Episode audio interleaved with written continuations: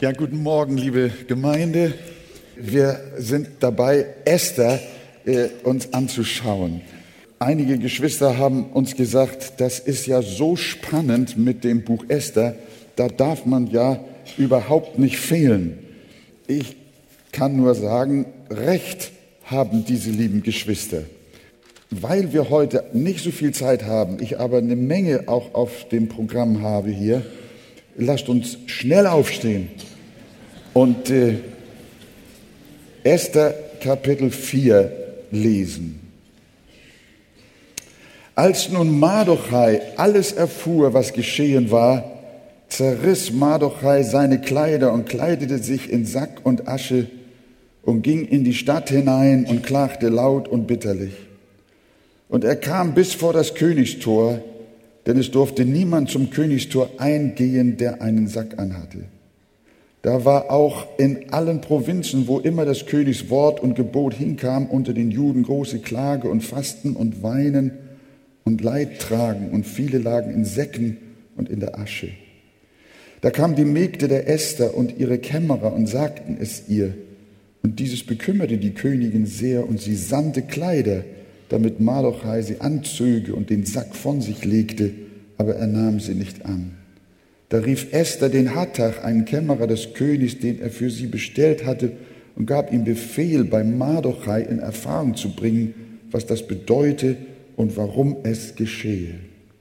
Da ging Hattach zu Mardochai hinaus auf den Platz der Stadt vor das Königstor, und Mardochai tat ihm alles kund, was ihm begegnet war, auch die genaue Summe Silbers, die Haman versprochen hatte, in der Schatzkammer des Königs darzuwägen, als Entgelt für die Vertilgung der Juden.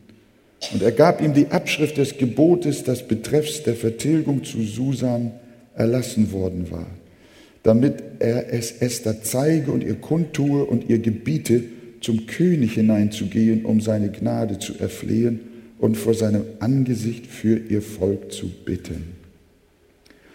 Da ging Hattach hinein und Esther die tat die Worte Mardochais kund.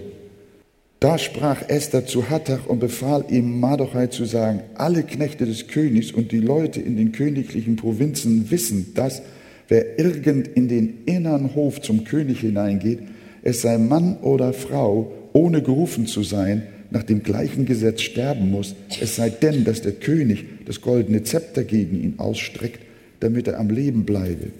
Ich aber bin nun seit 30 Tagen nicht gerufen worden, zum König hineinzugehen. Als nun Esthers Worte dem Mardochai mitgeteilt wurden, ließ Mardochai der Esther antworten, bilde dir ja nicht ein, dass du vor allen Juden entrinnen werdest, weil du in des Königs Hause bist. Denn wenn du unter diesen Umständen schweigst, so wird den Juden von einer anderen Seite her Trost und Rettung entstehen Du aber und deines Vaters Haus werden umkommen. Und wer weiß, ob du nicht um dieser Umstände willen zum Königtum gekommen bist. Da ließ Esther dem Mardochai antworten, so gehe hin, versammle alle Juden, die zu Susan anwesend sind, und fastet für mich drei Tage lang, bei Tag und Nacht, esset und trinkt nicht. Auch ich will mit meinen Mägden fasten, und alsdann will ich zum König hineingehen wiewohl es nicht nach dem Gesetz ist. Komme ich um, so komme ich um. Mardochai ging hin und tat alles ganz so, wie Esther ihm befohlen hatte. Nehmen wir doch Platz, liebe Geschwister. Ich bin sicher, ihr habt die Texte auch schon gelesen. Haman der Agiter hatte einen persönlichen Streit mit dem Mardochai weil er nicht bereit war, sich vor ihm zu verneigen. Ihr hattet letzten Sonntag gehört, dass Haman gerade vom König großartig befördert worden ist. Eigentlich hatte das ja dem Mordechai zugestanden, der ja den Komplott gegen den König aufgedeckt hatte.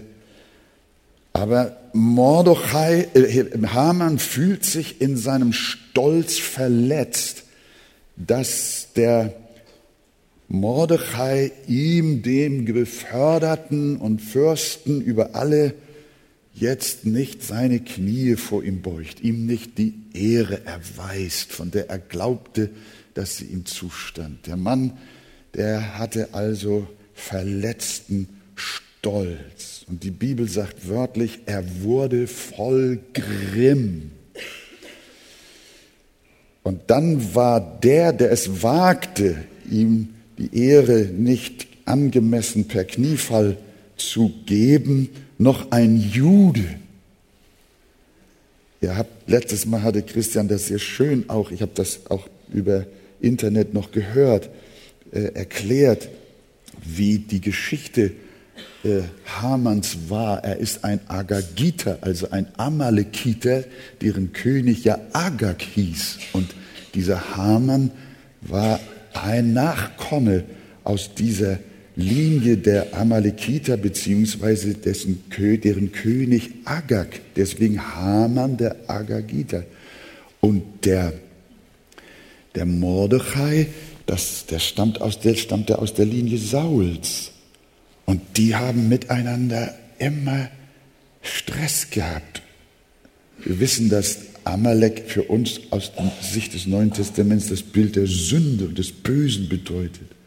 Und Gott hat Amalek immer Krieg erklärt. Und irgendwo scheint sich das hier wieder auszuwirken. Dieser Haman, der hat gegen diesen Juden Mordechai einen solchen Hass. Und der Hass war so tief verwurzelt, dass wir lesen in Vers 6, es war ihm aber zu wenig, dass er nur an Mordechai die Hand anlegen sollte. Denn sie hatten ihm gesagt, von welchem Volk Mordechai sei, sondern er trachte danach, das Volk Mordechais, alle Juden, die im ganzen Königreich des Ahasverus waren, zu vertilgen. Das ist unglaublich. Hier sehen wir, wie Hass, das Hass wie Feuer brennt. Und verletzter Stolz wenn der nicht gebändigt wird, dann gibt es kein Halten mehr. Und das Beste ist, liebe Gemeinde, wir haben ja manchmal auch damit zu kämpfen, mit verletztem Stolz. Nicht? Da hat uns einer irgendwie die Ehre abgeschnitten, irgendetwas angetan, was wir glauben, was ganz, ganz schlimm ist. Und wenn das in unserem Busen gepflegt wird, dann wirkt sich das aus wie ein Feuer, das ein Waldbrand wird. Wenn du einem Menschen Bitterkeit gegenüber empfindest, dann ersticke sie sofort im Keim. Sonst verwüstet sie alles. Wir erleben das immer wieder auch bei Familiendramen. Da schrecken dann manchmal Väter nicht zurück, ihre eigene Frau und ihre Kinder umzubringen. Und die Kinder haben gar nichts damit zu tun. Und deswegen, Christen, für uns ist das eine Mahnung. Das nur so mal auch vorweg. Wie reagierte nun Mordechai auf diesen geplanten Völkermord an den Juden? Als nun Mordechai alles erfuhr, haben wir gelesen, was geschehen war, da zerriss Mordechai seine Kleider und kleidete sich in Sack und Asche und ging in die Stadt hinein und klagte laut und bitterlich. Und er kam bis vor das Tor des Königs, denn es durfte niemand zum Tor des Königs eingehen, der in Sacktuch gekleidet war. Der Mordechai hatte jetzt das starke Bedürfnis, diesen Komplott, die Juden zu vernichten, Esther bekannt zu machen. Und es gab kein Telefon und kein Handy und rein kam er auch nicht. Da hat er sich Sack und Asche angezogen. Er wollte Esther von dem geplanten Verbrechen in Kenntnis setzen. Ihm war klar, dass sie die Einzige war, die eventuell noch Einfluss auf den König nehmen könnte. Weil er aber nicht zu ihr kommen konnte, machte er mit Sack und Asche auf sich aufmerksam. Auch alle Juden im ganzen Land kleideten sich so. Und jetzt, die Mägde der Esther, wie reagiert Esther jetzt auf diese Sack- und Asche-Aktion? Die Mägde der Esther und ihre Kämmerer kamen und sagten ihr, die, und die Königin erschrak und sie sandte Kleider, damit Mordecai sie anziehe und das Sacktuch ablege. Aber er nahm die Kleider der Esther nicht an. Wir sehen hier etwas. Esther sandte Mordechai Kleider, damit er sie anziehe und das Sacktuch ablege. Das zeigt, dass Esther, obwohl sie da sah, da geht irgendwas vor sich. Die, die Mordechai und die Juden haben Sack und Asche an, aber was dahinter steckte, wusste sie nicht. Und sie dachte, mein Volk läuft in Säcken rum, das kann doch nicht angehen, macht sie eine Kleiderspende. Sie sendet dem Mordechai Kleider. Sie merkte, es war was im Gange, aber sie wusste nicht, warum die Juden sie trugen. Das lässt erkennen, liebe Geschwister, wie isoliert Esther von ihren Glaubensgeschwistern war, von ihrem Bundesvolk, in allen Provinzen des Reiches, von Äthiopien bis Indien, wussten die Juden von Hamanns Dekret. Männer und Frauen, groß und kleine, nur die Schönheitskönigin im goldenen Palast hatte keine Ahnung, was Sache war. Das ist das Ergebnis des Kompromisses. Wenn man mit der Welt im Kompromiss lebt, dann assimiliert uns die Welt. Und wir verlieren den Kontakt zur Gemeinde des Herrn. Es gibt Christen, die kommen noch ab und dann am Sonntag zur Versammlung. Ich will niemandem zu nahe treten. Wir wollen jedem unsere Liebe und Ehrerweisung bringen. Und wir freuen uns, wenn jemand nach einem Vierteljahr und dann später nach zwei Monaten oder nach einem Monat auch noch wiederkommt und sagt, oh, ich bin wieder da. Wir freuen uns über jeden, der kommt, auch wenn er selten kommt. Und es gibt auch Gründe dafür. Aber es gibt eben solche lieben Menschen, die kommen manchmal sogar jeden Sonntag. Aber sie nehmen am wirklichen Leben ihrer Gemeinde nicht teil.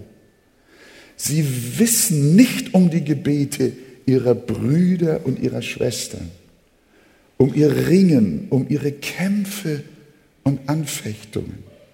Sie wissen nichts von der Arbeit und den Diensten, die Tag ein, Tag aus von treuen Menschen an den Kindern, an den Jugendlichen, Alten und Kranken in den Hauskreisen, Gebetsstunden und in der Seelsorge getan werden. Sie sind irgendwie da, aber dennoch weit, weit weg. Esther gehörte immer noch zu dem jüdischen Volk, aber sie war weit, weit weg von dem, was der Gemeinde ihres Volkes widerfuhr. Seid nicht wie Esther zu sehr in die Welt Persiens eingetaucht, so dass ihr unfähig seid, wirklich Anteilnahme am Leben der Gemeinde zu nehmen. Jesus möchte nicht, dass ihr isoliert seid. Das ist auch ein Hinweis für euch, liebe Geschwister, für euer zukünftiges Leben im Glauben. Lebt, lebt euren Glauben nicht in der Isolation, sondern lebt euren Glauben in der Gemeinde mit dem Volk Gottes. Das war ja schicksalshaft. Gott möchte, dass ihr wirklich Teil des Leibes Christi seid und ein echtes Glied seiner Familie. Dass ihr mit der Gemeinde lebt, die Gemeinde liebt und ihr auch mit ihr leidet in ihren Kämpfen und in ihren Anfechtungen und wie hier auch in ihren Verfolgungen.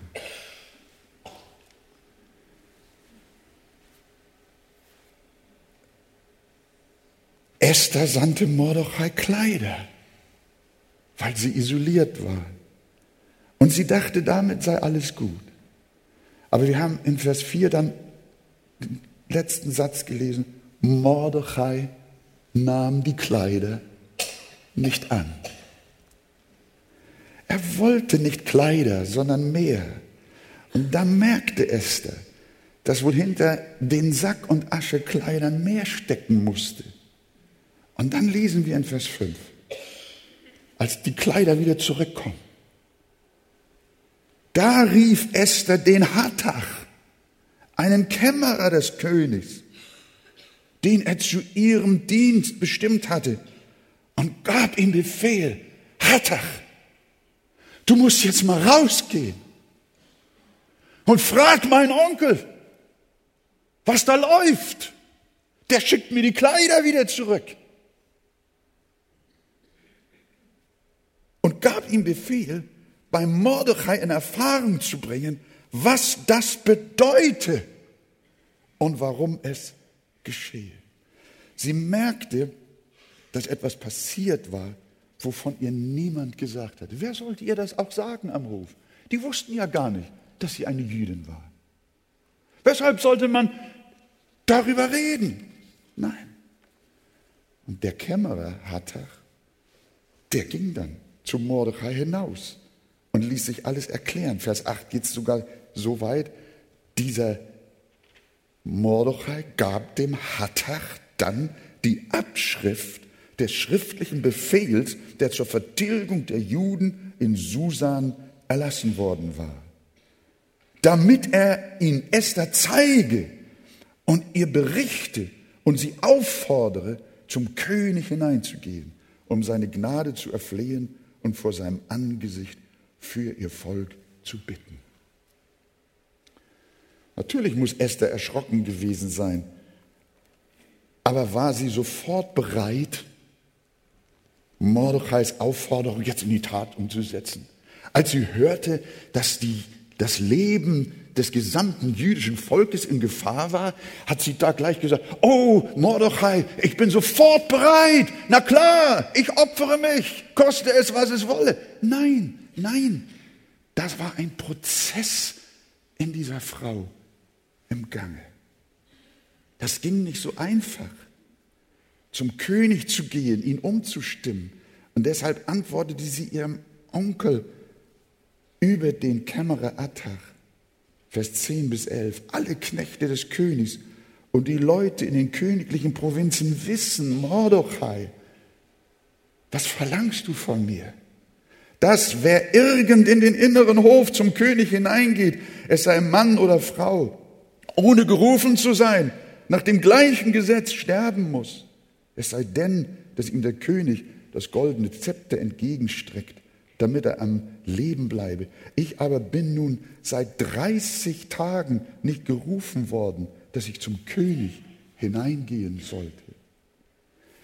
Esther meldet also Zweifel an. Das war ja auch eine Herausforderung.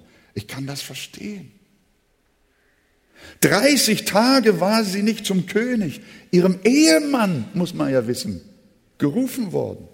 War sein Verhältnis zu Esther möglicherweise schon wieder abgekühlt? Hatte er sich zwischenzeitlich vielleicht sogar mit anderen Frauen aus dem Harem abgegeben?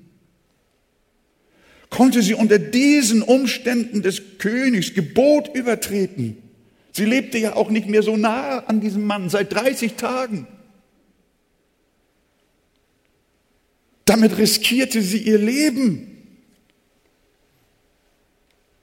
Konnte sie unter diesen Umständen des Königs Gebot übertreten und einfach zu ihm kommen, ohne gerufen zu sein, wie der König mit Vasti aufgrund ihres Ungehorsams umgegangen war, hatte sie noch in guter Erinnerung. Lieber Onkel Mordechai, was du da von mir verlangst, das ist zu viel.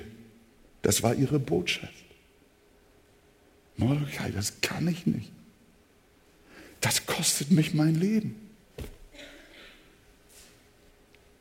Wir sehen hier Esther noch als eine sehr glaubensschwache Frau. Aber Mordechai lässt es nicht damit bewenden, sondern er gibt eine Rückantwort. Esther. Vers 13. denke nicht in deinem Herzen, dass du vor allen Juden entkommen würdest, nur weil du im Haus des Königs bist. Kann Esther wirklich so schwach gewesen sein, ihr eigenes Leben retten zu wollen, während ihr eigenes Volk umkommen sollte? Offensichtlich ja. Sonst hätte Mordechai ihr nicht diesen Vorwurf gemacht. So sind wir Christen. Wenn wir nicht nahe bei Gott leben, dann wollen wir mit aller Macht unser Leben behalten. Aber Jesus hat gesagt, wer sein Leben behalten will, der wird es verlieren. Das war die gleiche Botschaft von Mordechai. Denke nicht, dass du dein Leben retten kannst, wenn du es behalten willst. Aber Jesus hat gesagt, wer es verliert um meinetwillen, der wird es behalten.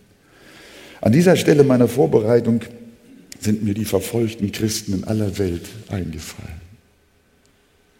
Liebe Geschwister, wir und ich habe auch in meinem Herzen Buße getan. Ist, wir können das nicht mit Esther jetzt vergleichen. Aber wir leben hier in Deutschland wie in einem goldenen Palast.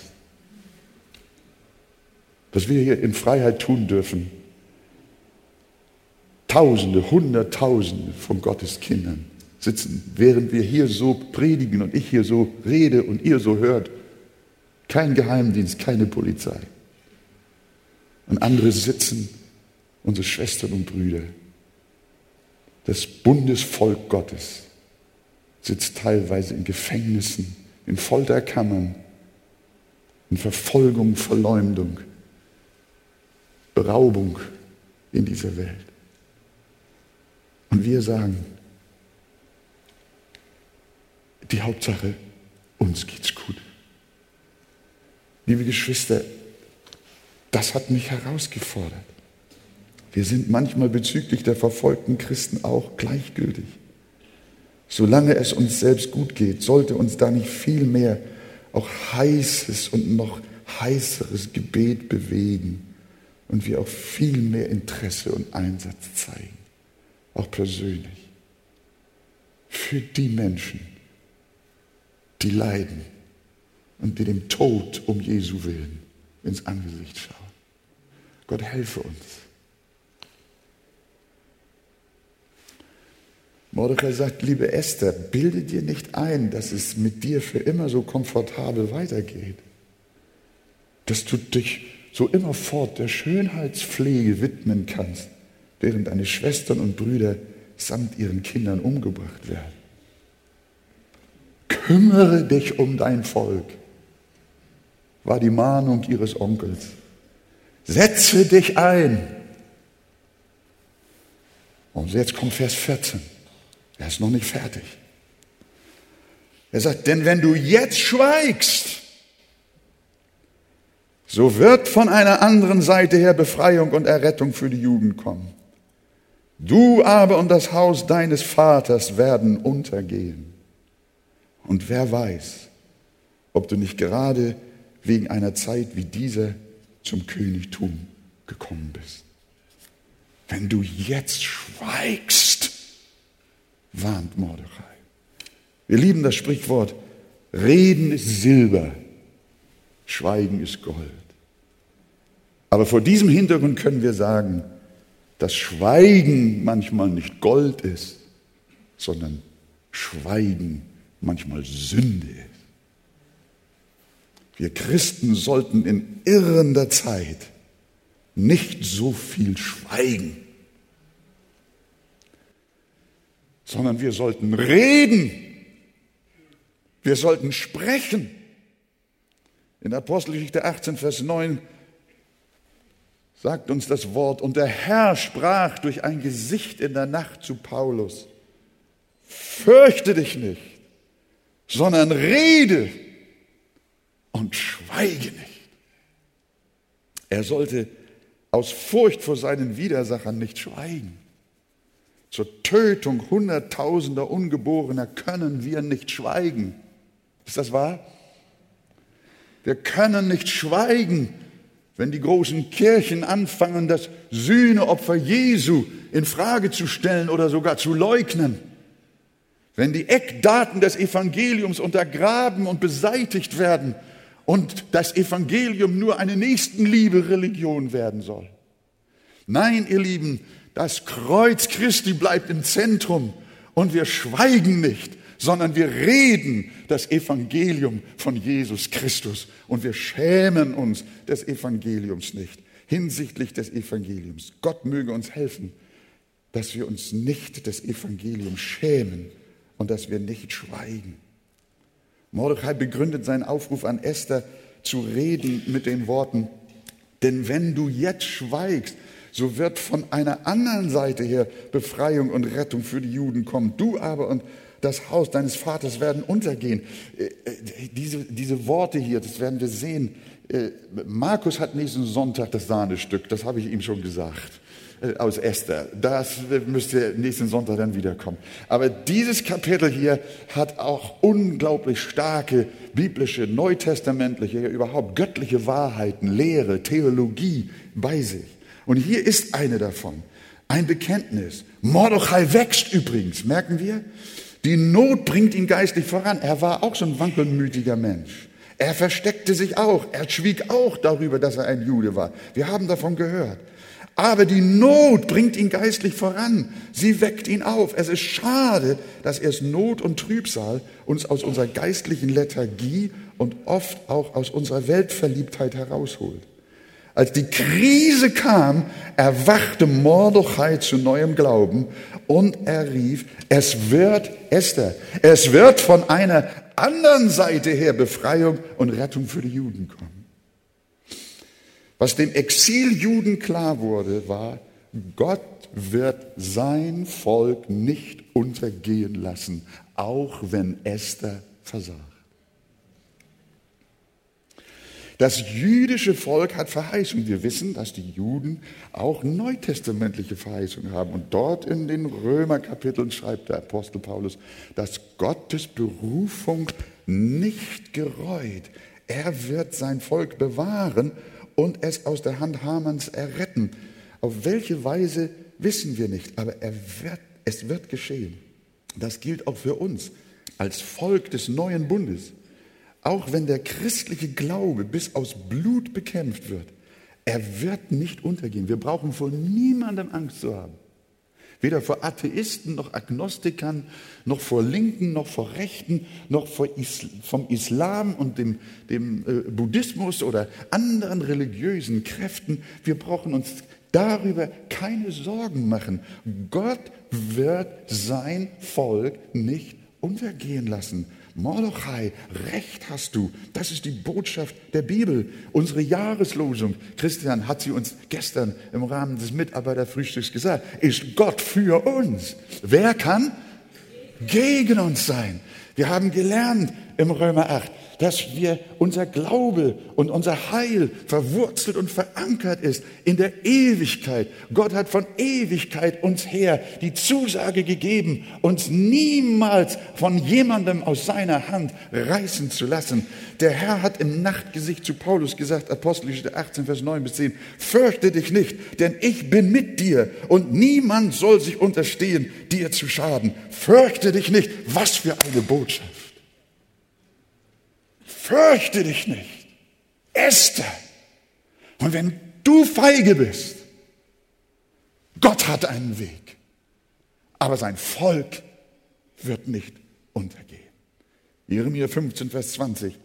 Ich will dich zur festen, ehernen Mauer machen und sie werden gegen dich kämpfen, aber sie sollen dich nicht überwältigen, denn ich bin bei dir, um dich zu erretten und um dich zu befreien, spricht der Herr. Wir sind auf ewig sein und niemand kann uns aus seiner Hand reißen. Auch wenn Esther oder andere Menschen enttäuschen, wenn Hoffnungen sich in deinem Leben zerschlagen. Gott hat immer noch einen Weg. Könnt ihr Amen dazu sagen? Glaubt ihr das? Oh, das ist schön. Wenn Menschen dir eine hoffnungsvolle Tür verschließen, dann sage nicht, dann tut Gott eine andere, noch viel bessere Tür auf. Dann kommt von einer anderen Seite Errettung her. Aber sie kommt. Mordechai mahnt Esther, aber er verlässt sich nicht auf sie, sondern auf den Herrn. Und das ist was, ich denke, was uns auch die Bibel hier zeigen will, was hier passiert mit zwei Menschen. Zunächst mal mit Mordechai und gleich auch mit Esther. Wir sehen, wie aus einem verweltlichten Gläubigen ein Mann Gottes wird. Hätten wir das gedacht? So handelt Gott an den Seinen. Welch ein starkes Wachstum, welch ein geistlicher Fortschritt. Und so, so etwas will Gott auch mit dir machen, aus dir, dem lauen und angepassten Christen, will er einen brennenden, kühnen und Gott vertrauenden Menschen machen. Erst war Mordechai der, der zu Esther gesagt hat, sag nicht, dass du eine Jüdin bist. Und jetzt sagt er zu ihr, wenn du feige bist, dann weiß Gott einen anderen Weg, sein Volk zu erretten. Dieser Mann steigert sich. Nein, es ist der Heilige Geist, der über ihn gekommen ist. Und wir sehen das auch jetzt gleich, was mit Esther passiert. Der nächste Satz aber zunächst an Esther ist wie ein Hammer. Er setzt noch einen nach. Und wieder eine Theologie, eine biblische Wahrheit, eine Lehre. Und wer weiß, ob du nicht gerade um dieser Zeit willen zur königlichen Würde gekommen bist. Er erinnert Esther an die Wahrheit der göttlichen Vorsehung. Seine Botschaft lautet, Esther, Überleg doch einmal, wie bist du als jüdisches Waisenkind zur Königin von Persien geworden? Was hast du für einen Weg hinter dir? Das war doch nicht von ungefähr. Das war doch Gottes verborgenes und vorsehendes Walten. Esther, begreife das. Gott hat dich dahingestellt. Du bist nicht per Zufall dort in dem Palast in der Nähe des Kaisers. Du bist nicht ohne Grund in dieser Stellung. Du hast einen Auftrag. Freund, Schwester, Bruder, auch wir sind nicht ohne Grund da, wo wir sind. Ja, das ist wahr. Unsere Situation, in der wir stehen, ist nicht Zufall, sondern sie hat Sinn ist geplant, ist gewollt. Wenn wir Puzzeln spielen, vielleicht mit unseren Kindern oder manchmal machen es die Erwachsenen auch gerne, dann schütten wir einen Haufen kleiner Teilchen aus. Und das Ganze zeigt sich als ein heilloses Durcheinander. Und so wüst sieht unser Leben aus, so verworren scheint es. Aber jedes kleine Teilchen in unserem Leben macht Sinn. Es muss nur richtig platziert werden. Und der beste Puzzlespieler der Welt und des Universums ist der lebendige Gott, dein Herr und Erlöser Jesus Christus. Der weiß genau, wo jedes Teilchen deines unerklärlichen Seins hingehört und er passt und passt und passt und passt und macht und wirkt und arbeitet und schafft. Und am Ende kommt ein herrliches Puzzlebild heraus. Halleluja. Sag doch mal Amen. Das ist das Geheimnis. Das ist das Geheimnis. Esther, verstehe. Wolfgang, verstehe. Brüder, versteht. Schwestern. So platziert Gott auch die kleinsten Details unseres Lebens zu einem Ganzen. Und da gehören auch die Anzahl deiner Haare auf deinem Haupt dazu. Jesus sagt, der Vater hat sie gezählt. Oder auch die Zahl, die du beim Mensch ärgere dich Spiel würfelst. Das kam ja letztes Mal auch in der Predigt oder auch hier im Kapitel 3. Wie gewürfelt wurde.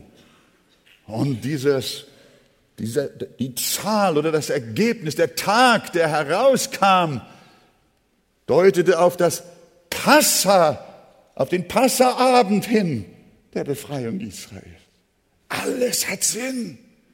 Alles hat, der Mensch, hattest du, glaube ich, auch zitiert, Christian, Sprüche 16, Vers 33, der Mensch wirft das los, aber es fällt, wie der Herr will. Hast du verstanden? Spielmensch, ärgere dich nicht.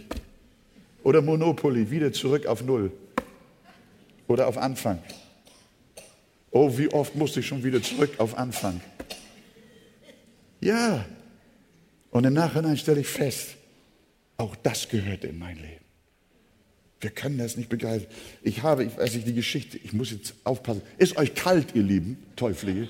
Nein, sonst müsst ihr Bescheid sagen. Sonst muss ich Schluss machen. Ich habe mir schon Gedanken gemacht, dass ihr vielleicht friert, während ich hier vorne mich warm arbeite, nicht wahr? ja. Habe ich schon manchmal erzählt und in einem meiner Bücher auch geschrieben. Ein wahres, äh, ein wahres Erlebnis während des Krieges zwischen England und Frankreich seinerzeit ist ein Marinesoldat auf dem Segelkriegsschiff. Der wird also von einer Laus seit Tagen gepiesackt und fummelt immer und sucht sie in seinen Haaren. Endlich hat er sie. Nimmt die Laus, so sagt er, jetzt habe ich dich. Weil du mich nun so lange gequält hast, sollst du auch anständig sterben. Und bückt sich und will sie mit dem Daumen auf dem Schiffsdeck zerdrücken und während sein Rücken gebeugt ist, jagt eine feindliche Kugel über seinen Rücken. Dann sagt er zu der Laus, ach mein Süße, weil du mir das Leben gerettet hast, sollst du es immer gut haben bei mir.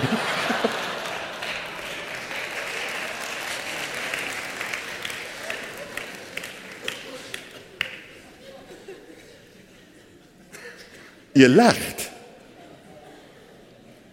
Wem fällt es schwer zu glauben, dass diese Laus von Gott her eine Rolle gespielt hat im Leben dieses Matrosen? Deswegen sagt Paulus, sagt Dank Gott alle Zeit für alles, auch wenn dich Läuse piesacken, nicht wahr? Oder irgendwelche Menschen dich piesacken, nicht wahr? Egal was passiert. Als das World Trade Center zerstört wurde, ihr kennt ja noch die Geschichte. Da ist ein Geschäftsmann im Fahrstuhl, ich weiß nicht, zum 50. Stock oder wie viele Stockwerke hat das Ding da ganz nach oben. Und im Fahrstuhl klingelt sein Handy. Und irgendein Mitarbeiter sagt, Chef, du musst sofort kommen, es brennt, es brennt, es brennt. Es ist nicht Feuer, sondern er meint, da geschäftlich gibt es Probleme. Irgendwo ein paar Straßen weiter muss ich Taxi nehmen und da irgendwo hinfahren zu irgendeinem Termin, den er dringend wahrnehmen muss, sonst geht was schief. Und er sagt, ja, ich komme. Der nimmt den Fahrstuhl wieder runter, geht aus dem Haus und der ist kaum 200, 300 Meter weg, dann kommen die Flieger. Und 150 Mitarbeiter seines Büros kommen ums Leben und er ist draußen. Journalisten sollen ihn gefragt haben, was er dazu sagt. Er sagt, dazu kannst du nichts sagen. Du kannst nur sagen, da muss eine hohe Hand dabei gewesen sein. Und so ist es auch. Nimm ein Detail aus dem Werdegang der Esther heraus und es hätte das Buch Esther nie gegeben. Unser Punkt 5 des Glaubensbekenntnisses der Arche heißt zum Thema Vorsehung, nehmt euch das mal mit was die Arche glaubt, aus dem Buchladen. Ich lese es euch vor. Das ist Artikel 5 unseres Glaubensbekenntnisses.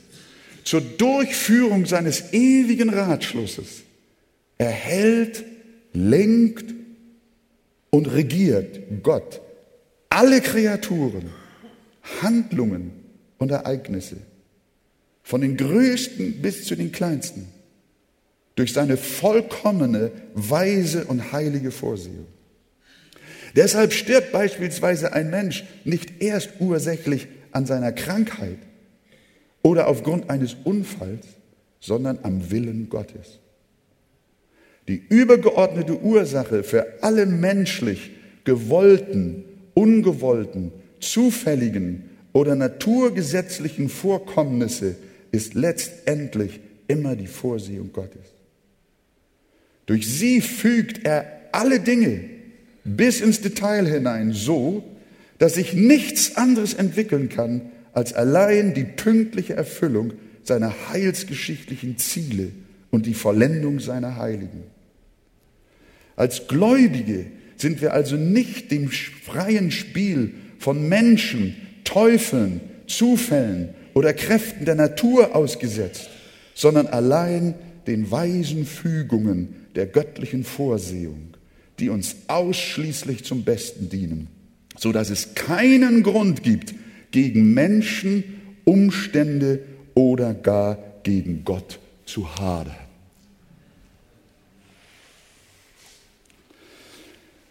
Hier kommt natürlich, und die Zeit, ich merke, das geht dann zu weit und das frisst dann zu viel Zeit, aber ich habe hier dieses Buch nochmal mitgebracht, das Wort der Wahrheit. Da gibt es auch zwei oder drei Kapitel darüber, welche Rolle nun in der Vorsehung Gottes auch unsere Sünde spielt oder überhaupt das Böse. Das ist ja die große Frage, die dann dabei aufkommt. Wir haben gesehen, dass Esther eine sündige Frau war. Die bricht die Ehe mit einem, mit, mit einem oder heiratet sich mit einem gottlosen Mann, lässt sich in einen Harem bringen. Wir haben das gesehen. Welche Rolle spielt das Böse und auch die menschliche Sünde in der Vorsehung Gottes? Es gibt da nur einen kleinen Hinweis jetzt von mir, aber ihr dürft das lesen und auch lernen. An anderer Stelle sollten wir es vielleicht vertiefen. Gott hat seinen Sohn ans Kreuz gesandt und er lässt ihn töten Will Gott, heißt es nicht im Gebot, du sollst nicht töten? Eigentlich nicht. Aber Gott wollte offensichtlich, dass Menschen Christus umbringen. Das ist eine ganz interessante und spannende Frage. Wir lesen in der Bibel, dass Gott kräftige Irrtümer Menschen gesandt hat. Wir lesen in der Bibel, dass Menschen vor Sünde bewahrt hat und dass er auch seine Hand zurückgezogen hat. Jonathan Edwards hat mir sehr geholfen. Er hat gesagt, vergleiche mal, nimm mal die Sonne als ein Bild für Gott. In der Sonne ist nur Licht, ist keine Finsternis. Aber wenn die Sonne untergeht, dann wird alles dunkel. Und Gott zieht es manchmal vor, in dem Geheimnis seiner Vorsehung, sein Licht zurückzuziehen und die Menschen dahin zu geben und in Sünde und Schande. Von Gott kommt nichts Böses, aber er benutzt das Böse. Mark Driscoll, der auch über dieses Thema gepredigt hat, von der Marshill Church, der hat ein sehr schönes Beispiel gebracht. Der sagt, vergleiche Gott einfach mal als Kapitän eines großen Schiffes, der ein festes Ziel vor Augen hat. Und auf dem Schiff sind die Passagiere, die machen so viel Blödsinn. Lässt sich der Kapitän deswegen von dem Fehlverhalten der Passagiere daran hindern, mit dem gesamten Schiff zu seinem Ziel zu kommen? Lest darüber, denkt darüber in den Hauskreisen nach. Welche Rolle spielt das Böse, auch die menschliche Sünde, in der Vorsehung Gottes? Wenn sie auch Bestandteil seiner Pläne sind, will Gott dann nicht auch das Böse? Nein, er will es nicht. Er wollte erst das Sünde nicht, aber er webt in überlegener Weise mit in den Teppich ihres Lebens das Böse ein und macht aus dem Bösen der Menschen Gutes für seine Kinder. Denken wir nur an die Sünden der Brüder Josefs. Am Ende sagt Josef zu ihnen, ihr gedachtet es, böse mit mir zu machen. Aber Gott gedachte es, gut zu machen. Sehen wir, Gott benutzte die Sünde der Brüder Josefs, um Heil zu bereiten. Ein nachdenkenswertes Wort.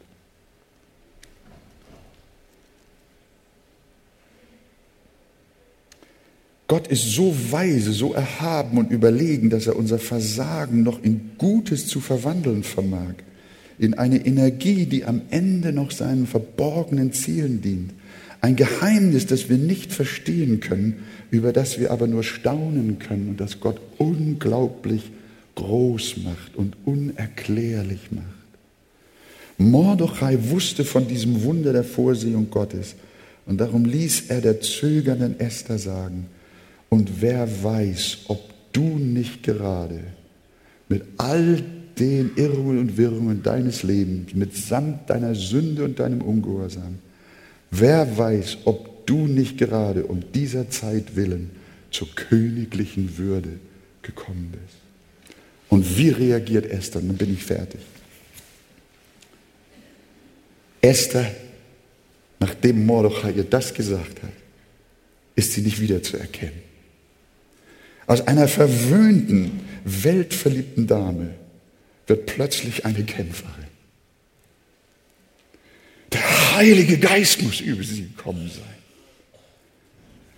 Das bis dahin so schwächelnde Frauenzimmer wird erfüllt mit Kühnheit und sie ließ ihrem Onkel antworten im Vers 16, so geh hin und versammle alle Juden, die in Susa sind und fastet für mich, dass ihr nicht esst und trinkt drei Tage lang, weder Tag noch Nacht.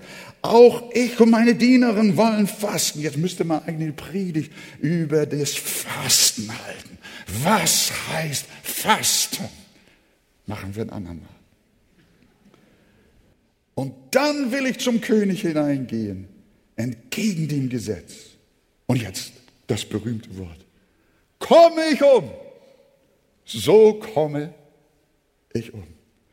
Jetzt wollte sie Gott mehr gehorchen als den Menschen. Jetzt war der Geist Daniels auf sie gekommen.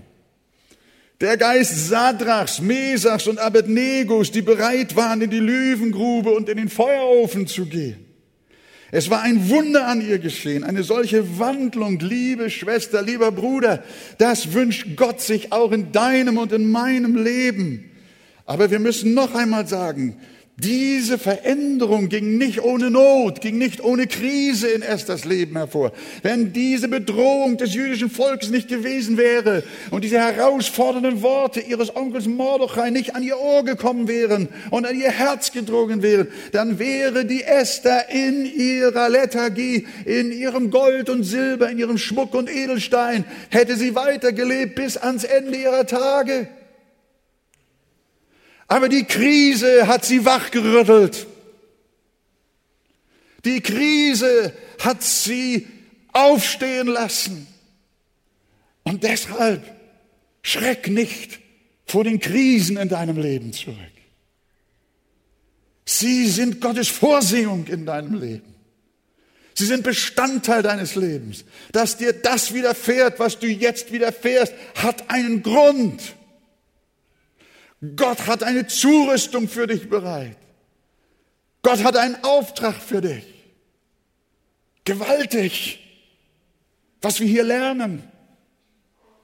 Erst als der Sturm tobte, brach Esther mit der Welt und ihren Kompromissen. Jetzt wollte und konnte sie nicht länger ihren Glauben verstecken, sondern sie war bereit, sich zu ihrem Volk und zu ihrem Gott zu bekennen koste es, was es wolle. Danke Gott für deine Krisen. Sie wollen dich näher zu Jesus ziehen. Sie wollen dich zu einem kühnen Bekenner machen. Danke Gott für die Stürme, die Verfolgungen, die Verleumdungen, die Nöte, die Trübsale. Gott benutzt sie, dich zu stehlen und dich stark zu machen. Möge auch heute der Geist des Herrn über uns alle kommen, dass er aus Feiglingen Helden machen kann.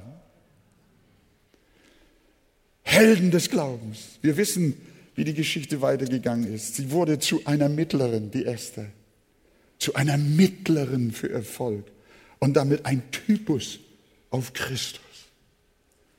Davon hören wir im nächsten Kapitel mehr. Aber aus Kapitel 4 lasst uns lernen, dass Gott noch etwas aus uns machen will. Genau wie Esther verfehlen wir uns häufig. Wir versagen. Wir lieben die Welt und erliegen ihr manchmal ihrer Lust. Wir schämen uns des Evangeliums und halten unseren Glauben bedeckt. Wie unvollkommen sind wir doch noch. Wie sündhaft. Aber der Herr hat uns nicht aufgegeben. Er verändert uns. Er verwandelt uns in das Wesen Christi in seine Vollkommenheit. Gott erhebt Esther zu einer Glaubensheldin, die Jesus ähnlich wird. Das muss man sich mal vorstellen. So wie er, der Heiland, sein Leben ließ für sein Volk, wurde auch sie bereit, ihr Leben für ihr Volk zu lassen. Esther kam aus Schwachheit zur Kraft. Sie wuchs in das Bild Christi hinein. Und so hat es der Herr auch mit dir vor und mit mir vor und mit allen seinen Kindern. Wir alle aber werden verwandelt in dasselbe Bild von Herrlichkeit zu Herrlichkeit, nämlich vom Geist des Herrn. Das schenke Gott uns in seiner Gnade, dass aus Feiglingen Helden werden. In Jesu Namen. Sagt ihr Amen?